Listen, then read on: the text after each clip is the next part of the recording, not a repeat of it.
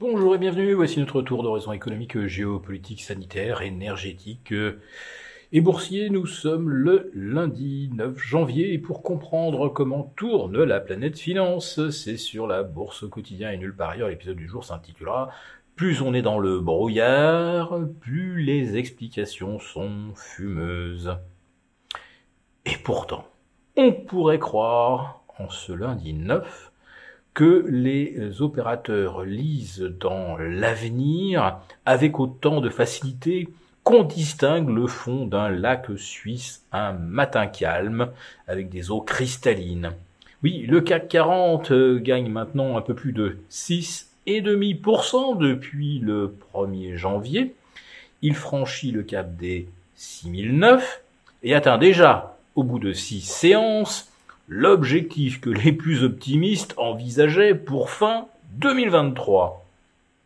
Alors, qu'est-ce qui euh, nouveau euh, une telle surperformance alors que la plupart des opérateurs s'accordent à dire que pour 2023, euh, bon sang, on est quand même dans un sacré brouillard en ce qui concerne la croissance, l'efficacité de la lutte contre l'inflation des banques centrales, euh, les résultats des, entreprises, dont les marges vont peut-être se retrouver comprimées.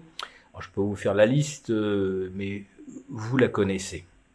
Oui, à 6009, le CAC 40 euh, se situe surtout à moins de 2% de ses niveaux du 9 janvier 2022.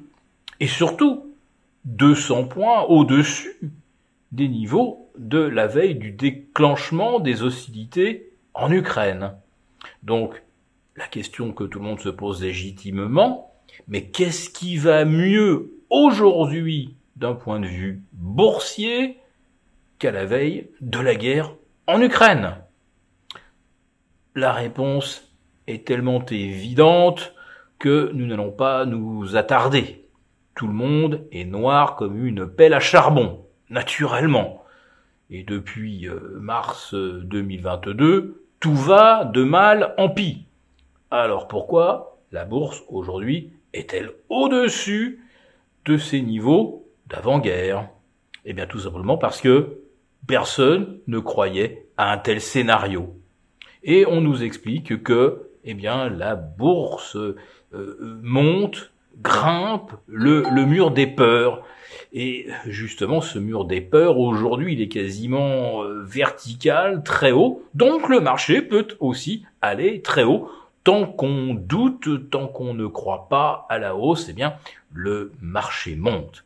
Bon, c'est à peu près aussi logique que si on vous euh, demande ce qui va se passer lorsqu'on voit arriver une dépression et des températures polaires sur le Canada, vous avez le choix 1 parier qu'on va monter le chauffage, choix 2, on va le baisser. Tout le monde va évidemment parier sur le choix numéro 1. Eh bien vous, vous éteignez le chauffage, eh bien tout le monde a perdu. Et euh, symétriquement, si on annonce une vague de chaleur à 40-45 degrés, va-t-on monter la clim ou la baisser? Tout le monde va choisir on monte la clim, donc vous coupez la clim. Et tout le monde a perdu. Tout le monde perd sa mise, en quelque sorte. Oui, c'est un peu ça la bourse aujourd'hui. Il faut tout simplement miser sur le comportement inverse de ce que la conjoncture semble justifier. Alors après ça, bien sûr, vous avez une avalanche d'explications fumeuses.